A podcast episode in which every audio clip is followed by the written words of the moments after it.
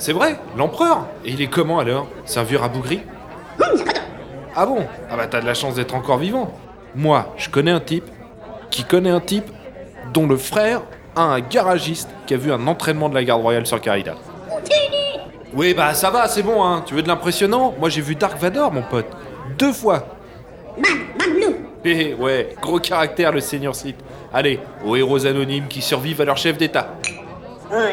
Ça marche, je te contacte quand c'est livré. Salutations citoyens et bienvenue dans Hyperdrive, le podcast galactique. Moi, c'est Willem et c'est sur Antar que je vous propose ce nouvel épisode. Je viens de décrocher un contrat bien payé, assez facile, bref, tout ce que j'aime. Mais avant d'y aller, je vous propose de boire un verre et de vous présenter. Et qu'est-ce que. Alors, où suis-je?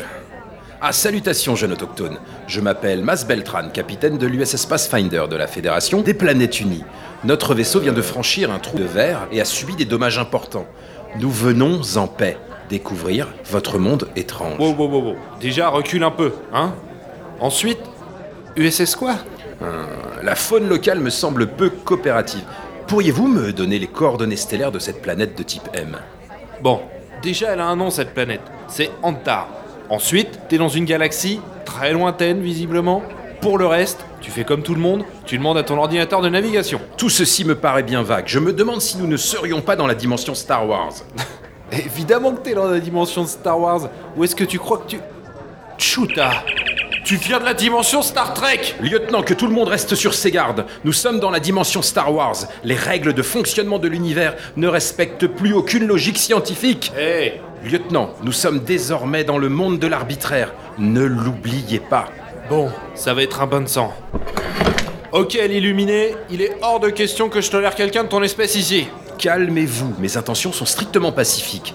Quel conseil donneriez-vous à un étranger ignorant tout de vos coutumes? Oh, bah je pense que je lui dirais ceci. Toi, ton t-shirt rouge et tes équations, vous vous cassez d'ici. Pas de panique, citoyen Tout est sous contrôle. J'ai en horreur l'idée d'en venir aux mains, mais si vous m'y obligez, Je vais surtout t'obliger à tâter mon baster, espèce de... tâtez donc ça. Ouf Ça suffit. Ouf. Ah. Voici donc Hyperdrive, épisode 38, Star Wars versus Star Trek. Pour la Fédération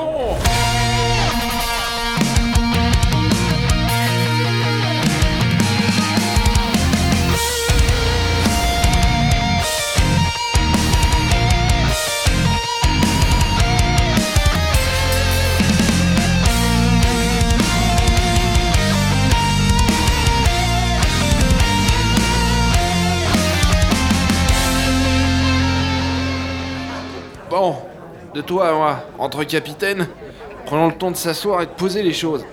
Ah, tu as pété une dent, Chuta. C'est toi ici? Les fans de Star Wars, c'est toujours pareil avec vous. Vous êtes super agressif. On n'a pas renoncé aux émotions. Garçon Toi, le droïde là, deux whisky coréliens, avec de la glace, de la vraie, hein?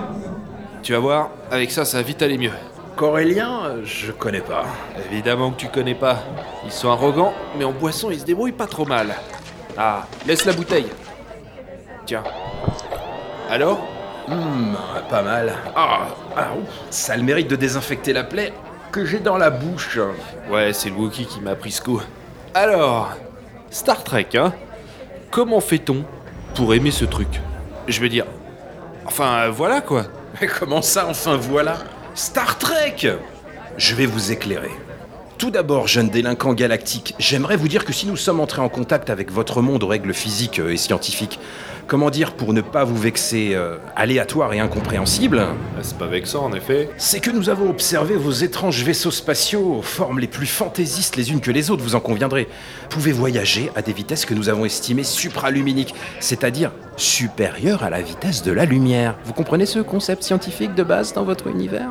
Ouais, ouais, grave. Tous les matins, je me lève et je me dis Alors, comment va la vitesse supraluminique aujourd'hui? Mais enfin, c'est- un point crucial de l'univers trekien. Lors de nos voyages, nous devons respecter la directive première émise par la Fédération des Planètes Unies qui interdit de s'immiscer dans le développement d'une espèce n'ayant pas atteint un niveau d'évolution suffisant, lui permettant elle-même d'entrer en contact avec d'autres civilisations avancées.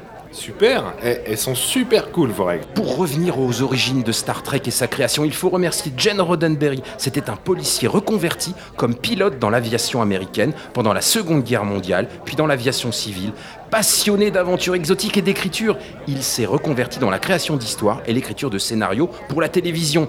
Il avait à cœur de créer une série de science-fiction novatrice, mêlant aventure spatiale et découverte de nouveaux mondes étranges. De nouveaux mondes étranges. Il souhaitait faire évoluer un équipage d'explorateurs intergalactiques dans un univers où la Terre, qui a réussi à faire disparaître les conflits et les guerres, donne une chance égalitaire à chaque personne.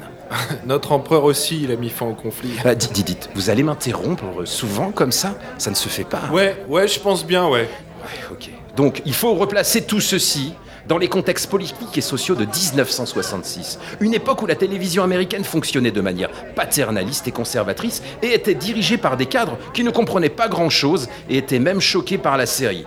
Un officier en second avec des oreilles de diable, une femme noire comme officier de communication, un navigateur russe, un timonier japonais et des extraterrestres, parfois plus intelligents que les humains, un peu comme ici. J'ai une question par rapport aux oreilles pointues. Si la série a pu voir le jour, c'est grâce à une poignée de producteurs, d'artistes et de techniciens qui se sont battus pour imposer leur vision pendant les trois saisons qu'a duré la série originale. Les dirigeants de télévision estimaient que Star Trek n'avait pas sa place à l'antenne, coûtait trop cher et n'avait pas assez de spectateurs. Mais l'enthousiasme créé par la série était si fort qu'une communauté s'est créée et a continué à faire vivre l'univers de la série pour qu'il renaisse finalement quelques années plus tard. Le premier fandom, en somme. Roddenberry était un homme passionné qui a tout donné à sa création. Il s'est battu toute sa vie pour imposer sa vision d'une science-fiction humaniste et novatrice. Star Trek sera l'œuvre de sa vie jusqu'à sa mort en 1991. Et vous, euh, quelles sont les origines de Star Wars? Si tant est qu'il y en ait. Eh, eh, eh, tout le monde les connaît, les origines de Star Wars. Et pour ceux qui l'ignorent, tout est dans l'épisode 10 de ce podcast. Mais si tu veux les entendre, laisse-moi te raconter la plus longue, la plus époustouflante et la plus longue de toutes les histoires que tu n'aies jamais entendues. Nous sommes dans les années 70, la science-fiction au cinéma n'a plus fait frissonner personne depuis la planète des singes, et alors que ce genre tombait désespérément en désuétude, un homme a tout changé.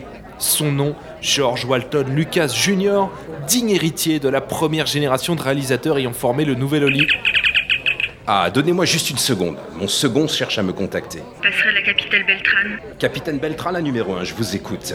Capitaine, ici Yarek. Le lieutenant Poiron a récupéré les cristaux de dilithium. Très bien. Les échanges avec les autochtones se sont-ils déroulés sans heurts Eh bien, c'est-à-dire que les tractations avec les Jawa n'ont pas emprunté une voie protocolaire classique. C'est-à-dire, lieutenant Yarek Poiron s'est retrouvé dans ce qu'il a nommé lui-même une impasse diplomatique.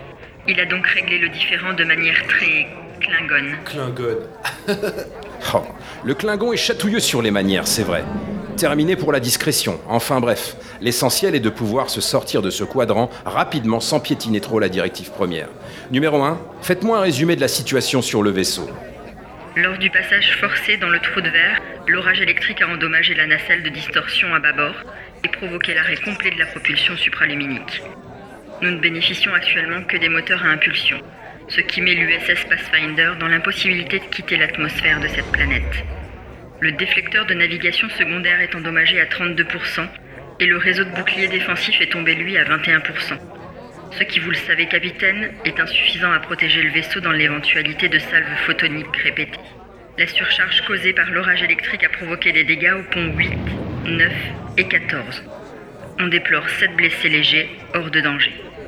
D'après mes calculs, l'USS Pathfinder sera opérationnel dans 2 heures et 27 minutes. Cependant, j'estime nos chances de franchir à nouveau le trou de verre sain et sauf à 74,8%.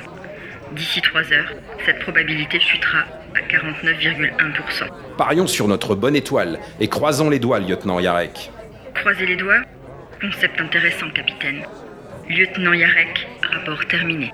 Enfin, Blast C'est dingue Vous prenez un temps fou pour vous échanger deux pauvres infos. Regarde, t'as endormi les deux types de la table d'à côté. Je vais te montrer comment on fait ici. Tu as gagné un temps fou. Trovard, où est-ce qu'on en est du ravitaillement Parfait. Quand t'as fini, tu restes en stand-by. Tu vois C'est quand même plus simple. Euh. Qu'est-ce qu'il a dit Il a dit, ça devrait le faire. et, et- et ça, ça vous suffit Ah bah ouais, si ça le fait. Mais, mais, mais la réponse est très vague et, et il emploie le conditionnel. Ça devrait le faire, c'est clair. S'il me faisait un laïus de diplôme comme ton lieutenant, ça augmenterait pas nos chances que ça le fasse. Et là, au lieu d'être encore en train de me raconter sa vie, il est reparti bosser. De toute façon, c'est pas un grand bavard, Probin. Quelle étrange civilisation que la vôtre Ah, étrange peut-être, mais nous, on sait qu'il faut toujours diviser par deux le prix proposé par les Jawa. Hein. De toute évidence. Bon, puisque nous sommes en plein échange culturel, j'ai deux, trois choses à vous faire goûter moi aussi. Lieutenant, téléportez mon bar personnel, s'il vous plaît. Ah, ah, c'est pratique, faut reconnaître. C'est une petite entorse au règlement que je m'octroie euh, de temps en temps. Tenez, Moi qui transporte mon alcool dans une flasque comme un animal. C'est quoi ça? Euh, je ne sais pas. C'est très rare. C'est vert. Je me suis procuré cette bouteille sur la station spatiale Deep Space Nine, située dans le quadrant alpha. Si ça vous plaît, allez-y de ma part. Vous demandez Quark, c'est le tenancier Ferengi. Il paraît que ça vient de Ganymède. Ah ouais? Ah bah si si, on dirait un bonbon Wookie de base. Hein. Ah, ah non J'ai rien dit. Oh, c'est brûlant. C'est fort, c'est vrai tu m'étonnes. Ah, il y a quand même un petit parfum qui reste en bouche. Pas désagréable. Bon, ce que je distingue dans ton interminable monologue, c'est que Star Trek, c'est de la hard science fiction, bien hard, avec des bases scientifiques euh, longuement détaillées. C'est rien de le dire. Pour créer un univers cohérent et réaliste, Gene Roddenberry a fait appel à des ingénieurs et des écrivains de science-fiction renommés. Cette recherche d'approche de la véracité scientifique est ce qui donne à Star Trek son côté unique et universel et permet de s'immerger complètement dans l'univers futuriste. Star Trek n'est pas juste un divertissement de science-fiction, suivez mon regard. C'est une véritable immersion dans une fiction inventive qui anticipe sur une future réalité tangible dans notre propre futur. C'est dans Star Trek qu'on voit les premiers téléphones portables et les smartphones. C'est aussi dans Star Trek qu'apparaissent les premiers écrans tactiles, plats et les micro-ordinateurs personnels. Star Trek anticipe aussi l'automatisation de notre quotidien avec ses célèbres portes coulissantes, silencieuses, qui s'ouvrent et se ferment au passage des membres de l'équipage. Ouais, enfin bon, euh, vos vaisseaux sont en forme de poil, hein. De nombreux inventeurs et techniciens se sont passionnés pour les fantastiques inventions et gadgets développés dans la série. Certains ont même voué leur vie ou une partie de leurs travaux à rendre possible cet univers. Des médecins ont développé un système d'analyse des malades copiés sur le fameux tricorder médical de la série.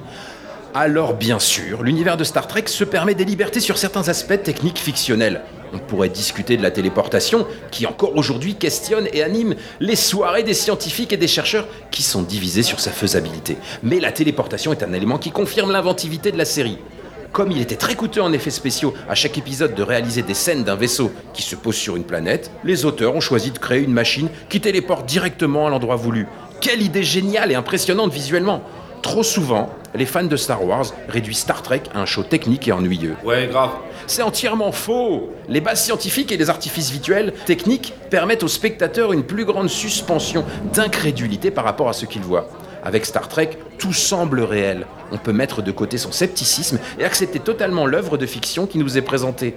Mais tout ceci n'est que la partie immergée de l'iceberg.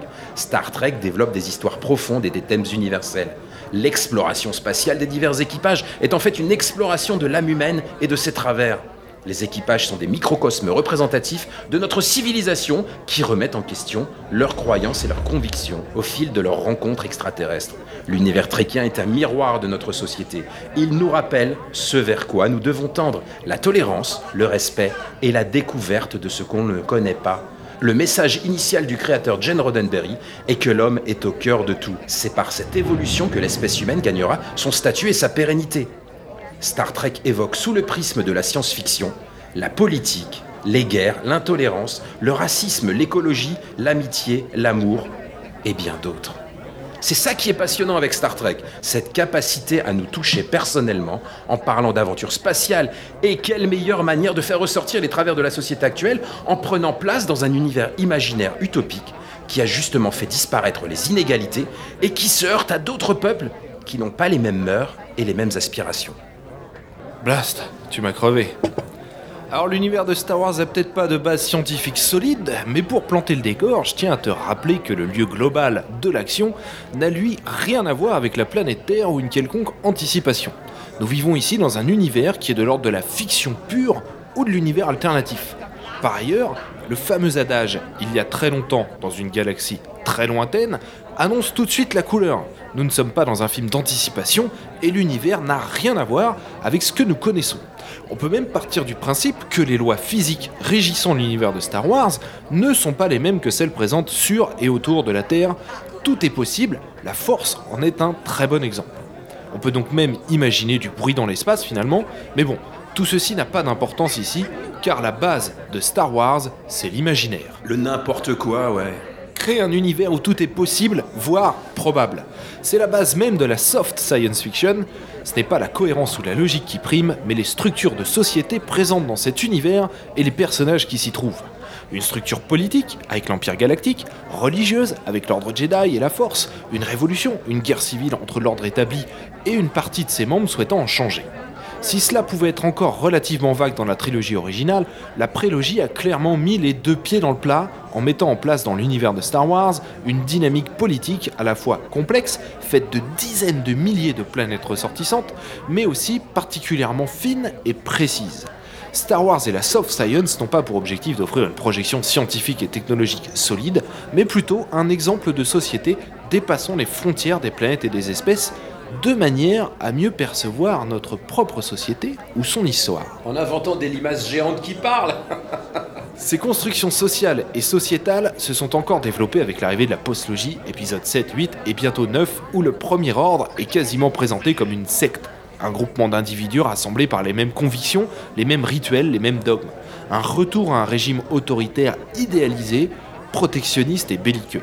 Réunis autour d'une personne, Snook, qui est une sorte de gourou bien plus que ne l'était Palpatine, qui est à la base un chancelier élu de la République. Ainsi, Star Wars, que ce soit dans ses films, mais aussi beaucoup dans ses séries animées et son univers étendu, nous propose des constructions sociales et sociétales très diverses, sauf que, et la différence avec Star Trek est également ici, dans l'univers de Star Wars, les travers de l'humanité sont bien présents. Despotisme, appât du gain, racisme, etc. sont ancrés dans la société formant cet univers. Et je le constate en ce moment même. Mais il y a également une dynamique créative très pertinente dans Star Wars et la soft SF. Comme disait un de vos terriens, Edison je crois, pour inventer, on a tous besoin d'imagination. Et la soft science permet de s'affranchir des contraintes scientifiques actuelles, de casser toutes ces barrières qui nous limitent dans notre perception du futur, de l'avenir, et permettant ainsi de développer au maximum son imagination et parfois de taper juste avec des éléments qui finiront également par exister. Par exemple, Star Wars a créé la tablette tactile, Ici, on appelle ça un datapad. Ouais, ouais, ouais, c'est bon. C'est juste en fait une version portable de notre invention. Star Wars a également présenté le premier pistolet laser de toute l'histoire du cinéma, le DH-17, qui est pas un mauvais plaster d'ailleurs, mais je le trouve un peu gros à trimballer à la ceinture. L'hologramme, dans le sens d'image volumétrique, a également été inventé par la saga Lucas dès 1977 et il s'agit de quelque chose qui est en plein développement actuel. Reste maintenant une question à se poser, un univers fictif de SF tel que Star Wars et Star Trek ont-ils prédit l'avenir ou est-ce l'imagination des auteurs qui a permis de donner vie plus tard à ces objets auxquels nous n'aurions jamais pensé sans eux? Garçon Deux shots de liqueur rodienne N'importe laquelle Elles ont toutes le même goût de toute façon. Tiens, goûte-moi ça Mais ça fume. Plus ça fume, meilleur c'est. Oh, ça dégage Je m'en sers aussi pour nettoyer les taches d'huile de moteur. Ça marche bien. J'entends ce que vous me dites et votre référence à cette post-logie me fait penser qu'il serait bon de présenter les différents virages de la saga Star Trek. Ouais, je sais pas si c'est important. Comment? L'œuvre Star Trek est colossale. Depuis 1966, ce sont plus de 700 épisodes répartis sur cette série. La série originale, la série animée, Star Trek La Nouvelle Génération, Deep Space Nine, Voyager, Enterprise et Discovery récemment, et 13 longs métrages qui ont été produits. Il est à noter que le raz-de-marée de la guerre des étoiles en 77 a influencé la destinée de Star Trek. Si on peut rendre service.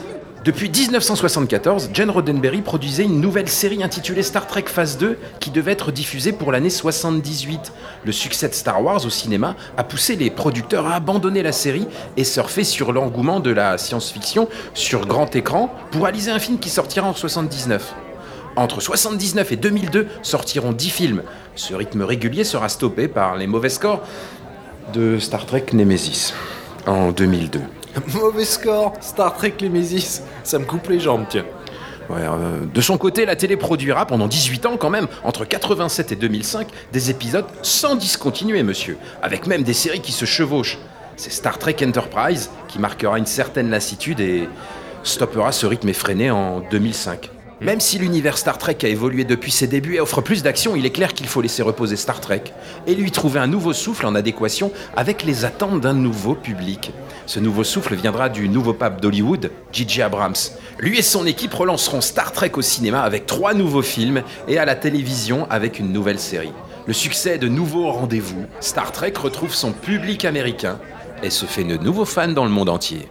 Concernant Star Wars, les grands virages de la saga sont bien évidemment liés aux trilogies sorties au cinéma. On démarre avec la première qui pose les bases et les codes les plus fondamentaux de la saga et de son univers, qui seront à jamais respectés la force, les Jedi, les Sith, les vaisseaux, les sabres laser, l'exotisme avec les planètes et les aliens, et surtout la générosité visuelle de cet univers, même si cette dernière est moins respectée par la postologie de Disney. C'est rien de le dire, mon ami Dans l'univers de Star Wars, ce sont les conflits les guerres qui posent les époques. Ainsi, une guerre mettra fin à un cycle de cet univers pour en démarrer un autre. La guerre des clones mettra fin à la République galactique, la guerre civile galactique mettra fin à l'Empire, etc., etc. Mais c'est également vrai pour les autres grands mouvements de la timeline Star Wars issus de l'univers étendu, comme l'Ancienne République, les guerres mandaloriennes, les Yuuzhan Vong et j'en passe. La guerre Une solution terriblement primitive Ouais, bref, dans Star Wars, tout tourne autour du conflit armé il est l'articulation de toutes les grandes périodes de l'univers. C'est une idée intéressante qui se trouve ici car il y a de grandes notions pacifistes dans cette saga. On parle bien souvent des inspirations bouddhistes de l'ordre Jedi, on trouve même une certaine forme de sagesse dans l'ordre Sith. Et pourtant, la guerre est omniprésente dans cet univers et finit toujours par ponctuer un récit ou démarrer un cycle. Ce n'est pas le cas de tous les récits SF et même dans l'histoire de l'humanité, mais dans Star Wars, si. Tiens, tiens, prenons une seconde pour apprécier cette boisson de la bière romulienne. Romulienne Oui, une espèce belliqueuse mais qui brasse une excellente bière.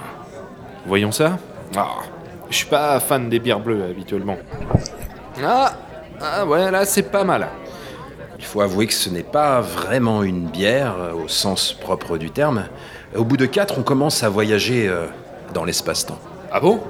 Oui, on se déplace instantanément de 5 heures dans le futur sans se rappeler de rien. C'est une boisson un peu intoxicante. Il faut l'avouer, elle a d'ailleurs longtemps été interdite par la fédération. Ah, ouais, on en a quelques-unes des comme ça. Ce sont souvent les meilleures, cela dit.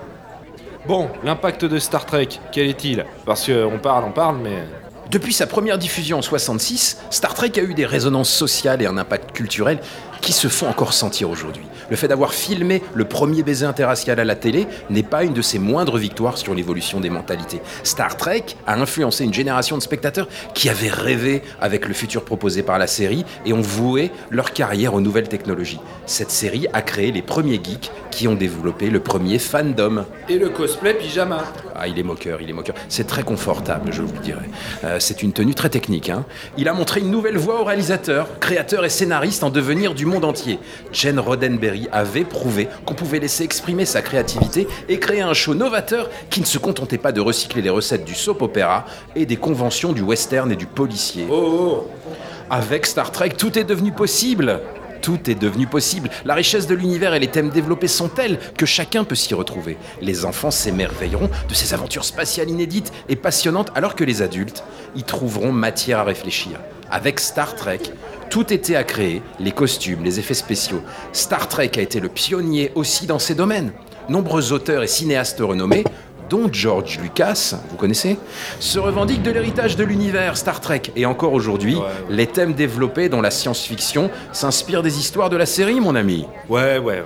Bon, de son côté, l'impact de Star Wars sur la science-fiction et la culture populaire au sens large a bien évidemment été absolument énorme. Il a complètement décomplexé la science-fiction et a crié au monde que la soft science pouvait offrir des récits de très grande qualité malgré l'absence de cohérence scientifique. Par ailleurs, il lui a également donné une dimension familiale. N'importe qui peut aimer la SF, elle n'est l'apanage de personne. Le premier impact de la sortie de Star Wars, eh ben, c'est effectivement, rappelons-le, redisons-le encore une fois, d'avoir porté Star Trek au cinéma. La série télé s'est enfin lancée en proposant un premier long métrage dans les salles. S'en sont suivis beaucoup de space opéra, souvent malheureux, mais parmi lesquels on trouve tout de même quelques réussites intéressantes. Star Wars a également énormément apporté aux effets spéciaux. Depuis que Lucas a créé ILM en 75, l'entreprise a travaillé les effets de plus de 300 films, dont les plus bluffants en termes d'effets spéciaux. Les deux sagas Star Wars de Lucas ont donné deux fois le ton aux 20 ans de cinéma qui ont suivi, mais Star Wars et Star Trek ont un point commun récent. J.J. Abrams. J.J. Abrams est fan de Star Wars depuis l'âge de 11 ans. Personne n'est parfait. À la base, il connaît et apprécie Star Trek, mais sans en être passionné. Ce sont ses amis et collaborateurs, Alex Kurtzman et Roberto Orsi, vrais fans à qui on doit Fringe, une des séries SF les plus passionnantes de ces dernières années, qui ont œuvré à la reprise de la saga Star Trek en berne depuis 2005. Ils ont réinventé l'univers de la saga sans le trahir. Leur but n'était pas de se concentrer sur ce qu'attendaient les fans, mais de repartir sur un terrain neuf, comme si le spectateur ne connaissait pas Star Trek et ses personnages. Ce n'est pas possible, tout le monde connaît Star Trek, mais ils ont fait comme si, vous comprenez bien. Hein ils sont donc partis sur les origines du mythe trekien et en le faisant bifurquer dans une autre ligne temporelle. Les trois derniers Star Trek se sont aussi transformés en vrais films d'action sans pour autant négliger la mythologie et la philosophie trekienne. Alex Kurtzman, en vrai fan, a aussi créé une nouvelle série qui se situe quelques années avant l'équipage de la série originale. Les deux univers de Star Trek et de Star Wars sont tellement différents qu'il semble illusoire de vouloir les mettre en compétition. Mais c'est le propre du fan de vouloir que sa communauté soit celle qui ait raison. Après trois films, et même si le succès est au rendez-vous, l'orientation prise divise les fans. On se rend compte aujourd'hui que certaines communautés de Trekkies n'aimeraient que rien ne bouge, ce qui semble contraire à l'esprit du créateur Jen Roddenberry et aussi illusoire vu l'industrie du divertissement. Si J.J. Abrams est effectivement un grand fan de Star Wars, son travail sur The Force Awakens a laissé pantois bon nombre de fans de la saga on a tendance à penser qu'un fan pousserait l'univers et ferait avancer la saga en proposant quelque chose d'ambitieux, ce que les fans trouvent parfois dans l'univers étendu, avec The Old Republic par exemple. Tout un pan de l'univers est créé avec un impact et des ramifications sans réelle limite. Et c'est loin d'être ce que nous avons eu avec Star Wars 7, qui est avant tout un hommage doux au premier film de 1977, calquant la structure du premier récit. Mais il faut dire que c'était aussi un véritable défi. Les délais étaient très courts et surtout, Lucasfilm, avec la productrice Kathleen Kennedy aux commandes, ne savait pas trop dans quel sens toucher le fandom et le reste du grand public. Une difficulté de ton qu'ils ont encore aujourd'hui avec des projets lancés, puis annulés, etc. etc. J.J. Abrams est sacrément attendu au tournant avec Star Wars 9, car si The Last Jedi a très nettement divisé le fandom et le grand public, tout le monde s'accorde tout de même pour dire que Star Wars 7 manquait d'ambition narrative. L'avenir nous dira quelle direction sera prise dans le dernier volet de cette postlogie. Oui, c'est vrai que c'est important de savoir où on va, hein, surtout avec Star Wars. Une partie du fandom est tout autant accrochée à l'idée que seule la première trilogie est digne d'intérêt, mais chaque communauté, quelle qu'elle soit, est toujours composée de différents mouvements. Il y a quelques fans considérant la postlogie comme le meilleur traitement de Star Wars jamais fait. Personne n'a tort en soi, mais tout le monde n'a pas raison pour autant. Quoi qu'il en soit, ces deux univers sont encore aujourd'hui des piliers de la science-fiction, au grand et au petit écran, et tant que les équipes créatives qui sont derrière prennent leur rôle au sérieux et arrivent à proposer des récits ambitieux et à même de continuer sans eux, tout en tenant compte de l'existant, Star Wars et Star Trek auront toujours de beaux jours devant eux. Bien dit mon ami. Ah, une patrouille impériale Ce sont les représentants de l'autorité locale? Locale, ouais, genre euh, tout l'espace connu, quoi. Euh, vraiment, je serais ravi d'échanger quelques mots avec eux. Peut-être euh, peuvent-ils m'amener à rencontrer leurs représentants? Ah non, c'est pas une bonne idée, ça. Pourquoi ils sont belliqueux? Ouais, déjà, et vu le Jawa ébouriffé qui les accompagne, je crois que ce sont tes gars qui sont en train de chercher, là. Bien, il va falloir régler ça avec doigté pour éviter de violer la directive première. Ah bah ouais, hein, parce que la directive première, c'est... euh, C'est la directive première Ouais, voilà. Eh, eh, reste assis, capitaine, ça va mal tourner, là. Pourquoi donc je ne représente aucune menace S'il fallait représenter une menace pour se frotter aux Stormtroopers, ça se saurait. Et puis, je t'avoue que moi, ils s'intéressent à moi, mais je me porte. hein. Ah, ils arrivent. Rangez cette arme, laissez-moi leur parler. Vous deux, montrez-moi vos ID. Au nom de la Fédération des Planètes Unies, je vous présente mes respects. Je suis Mas Beltran, capitaine de l'USS Pathfinder et je... Fermez-la. Votre ID. Et vous aussi. Je vous assure que mon message est d'une importance capitale pour... Ok, ok, tout va bien, messieurs. Mon ami ici présent a bu, certes, mais il n'opposera aucune résistance. Contrairement à moi, que faites-vous J'applique ma directive première. Restez en vie et évitez l'interrogatoire. Ma foi, s'il faut en passer par là. Qu'est-ce que tu vas faire avec ce truc Appeler des renforts Changer de chaîne Euh, mais c'est c'est un phaser de type 2, l'arme réglementaire. Paralysons ces autochtones et fuyons. Ouais, ouais, paralysons-les. C'est bon, t'as fini Il va falloir y aller là. Euh, que dit-il Que ça devrait le faire. Eh bien, vous avez foi en votre équipage. Dites, je ne suis pas sûr que vous soyez en train de paralyser nos adversaires. Si, si, regarde. Paf Bien paralysé. Ah, D'autres arrivent, nous n'aurons pas le dessus. Attends, j'ai un truc pour ce genre de situation. Si tu veux te téléporter dans ton vaisseau, c'est le moment. Excellente suggestion. Tu dis pas énergie Ah, ah, ah, ah, non, excusez-moi de vous dire, mais on, on dit énergie quand on se téléporte depuis le vaisseau. Ce n'est pas un réglementaire. Allez, dis-le, qu'est-ce que ça te coûte? Ce n'est pas dans la procédure. Pff, On se marre bien chez Starfleet. Nous sommes deux. Téléportez-nous immédiatement. Comment ça, deux? Non, non, moi je suis très bien ici, hein. J'essaie de vous sauver la vie, imbécile. Eh, tu veux que je te paralyse toi aussi? Ça prendra qu'une seconde, hein. Qu'est-ce que... Non, non, non, non, non